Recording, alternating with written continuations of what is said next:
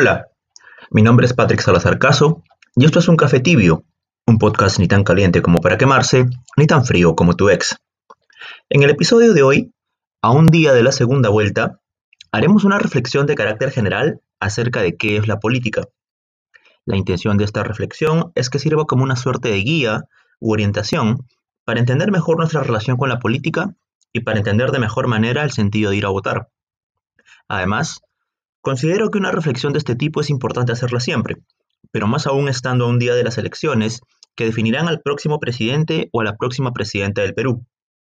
Un Perú que dentro de poco conmemora su bicentenario como república. Una república aún no lograda, una república en promesa, como diría Basadre, en donde todavía lamentablemente no logramos plena igualdad.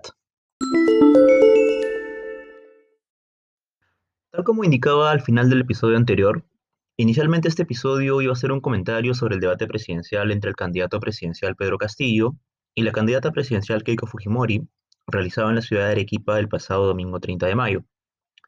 Lamentablemente, o quizás afortunadamente, usted, querida oyente, lo decidirá, mis actividades académicas, laborales y de voluntariado impidieron que saque este episodio con una mayor rapidez. Con lo cual, pretender hablar del último debate habiendo pasado casi una semana y estando a un día de la segunda vuelta, pues ya no tenía tanto sentido. Pero como de todos modos había que tener un nuevo episodio, eh, bueno, se me ocurrió proponer un paso atrás, dar un paso atrás, para detenernos a pensar. A veces la propia vorágine de la avalancha de noticias ya no solo verdaderas, sino también falsas, potenciada aún más a razón del proceso electoral, eh, nos hace estar inmersos en la inmediatez de la noticia en tiempo real. Y pues cada vez hay menos tiempo para pensar. Así pues, tratemos de usar este episodio para detenernos un momento y pensar. ¿Qué es la política? No pretendo que lleguemos inmediatamente a una definición clara y distinta de lo que es la política y que con ello zanjemos el tema. Tampoco la idea es hacer todo un listado de las distintas definiciones de la política que se han dado desde la antigüedad griega hasta el día de hoy. Pero por lo menos quisiera proponerles alguna definición que al menos a mí me ayuda cuando tengo que explicarle o empezar a hablar de política eh, con alguien que no conoce mucho el tema y que desea conocer. En lo que sigue, eh, me baso fundamentalmente en un artículo de mi autoría que redacté en 2019 para el blog del capítulo de Lima Metropolitana de la Red de Jóvenes Políticos de las Américas, una red promovida por la Fundación Ciencias de la Documentación con sede en España. Es muy probable que lo primero que muchas personas sienten al escuchar la palabra política sea asco o incluso repugnancia lo cual muestra que frente a la política hay desinterés o incluso reticencia. No nos gusta que nos hablen de política.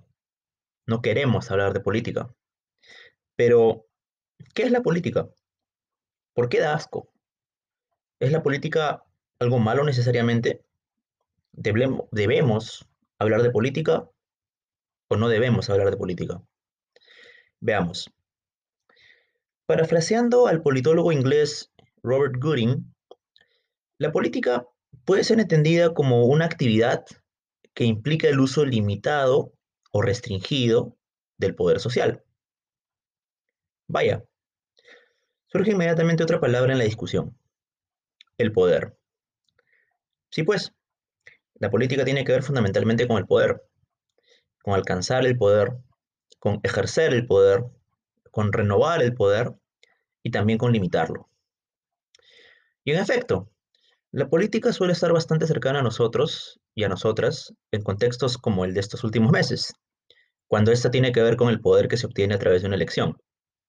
Es decir, del poder que se obtiene a través de los votos que las ciudadanas y los ciudadanos ejercen. En el Perú del siglo XXI, desde el restablecimiento de la democracia en 2001, se ha tenido cuatro elecciones presidenciales y este domingo 6 de junio estamos a punto de terminar la quinta. Del mismo modo, desde 2002 se han llevado a cabo cinco elecciones regionales y municipales en cada uno de los departamentos del país y en la provincia constitucional del Callao.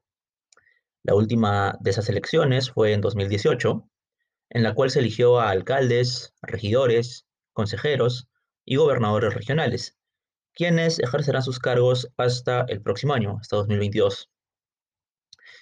Así pues, la política es cercana a nosotros, aunque generalmente lo es solo durante temporada de elecciones. Pero ahora, desde el 7 de junio, cuando se acaben las elecciones, ¿se acabará la política? Pues bien, estimado oyente, si has llegado hasta aquí, déjame decirte que la política no es solo los candidatos, las candidatas, los políticos, las políticas, los partidos y las elecciones. No. La política es algo que sucede todos y cada uno de los días de nuestras vidas. ¿Por qué? Sencillo, porque la pugna por el poder nunca deja de estar ahí. ¿Por qué se anhela el poder? ¿Qué se puede hacer con él?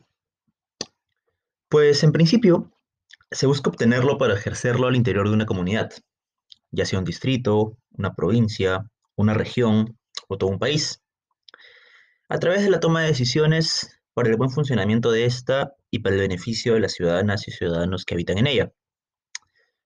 Pero bueno, esto es lo que te dice la teoría. ¿Sucede así en verdad?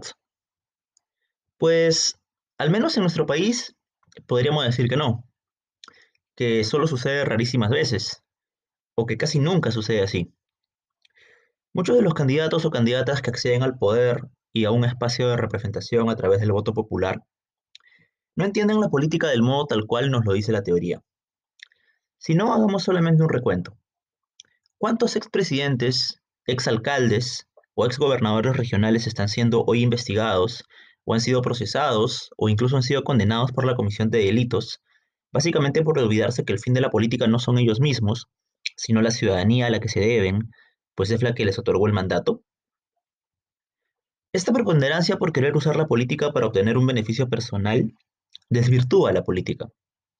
No la desaparece y tampoco la anula, pero sí la desvirtúa. Si entendemos que la virtud, que la arete o la excelencia de la política es la toma de decisiones y la ejecución de políticas públicas para el bien común.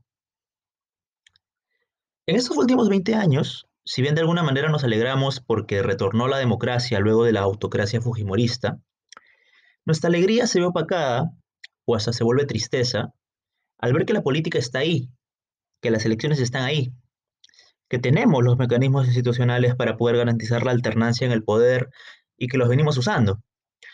Pero no vemos resultados, mucho menos mejoras. Incluso, en muchas ocasiones hasta la democracia misma ha estado en juego. Con lo cual el panorama de la política de nuestro país termina siendo desolador. Pero frente a ello, solo nos queda, queridos oyentes, insistir. Insistir, persistir, resistir y no desistir como me decía una amiga cuando conversábamos hace algún tiempo.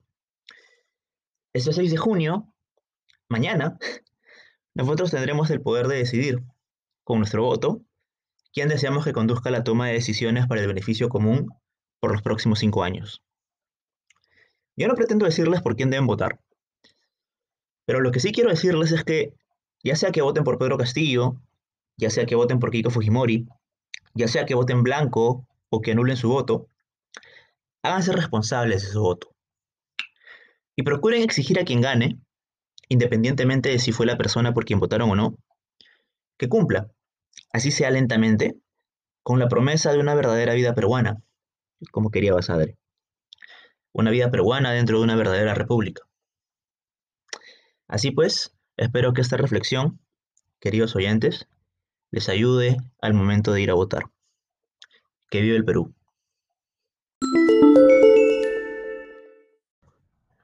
Esta fue una breve reflexión general sobre la política en el contexto de la segunda vuelta presidencial en Perú. En el próximo episodio empezaremos una serie de reflexiones enmarcadas en la conmemoración de nuestro bicentenario como república. Si tienes interés por la política, o aún no lo tienes, pero deseas informarte y tener una opinión crítica, te invito a poder estar atenta o atento a los próximos episodios. No se olviden de seguirnos en Instagram y en Twitter, donde estamos como arroba un café tibio, y de usar el hashtag un café tibio en tus publicaciones. Si deseas enviar un saludo o si quieres sugerir algún tema para nuestros próximos episodios, déjanos un mensaje directo en ambas redes. Pueden escuchar este y todos los episodios de Un Café Tibio en Spotify y Google Podcasts. Compártelo con tus amigos, tus familiares y también con tu ex. Recuerda tomarte al menos un café al día y tener un día donde mantengas la alegría. Yo soy Patrick Salazar Caso y nos vemos en un próximo episodio. Hasta entonces.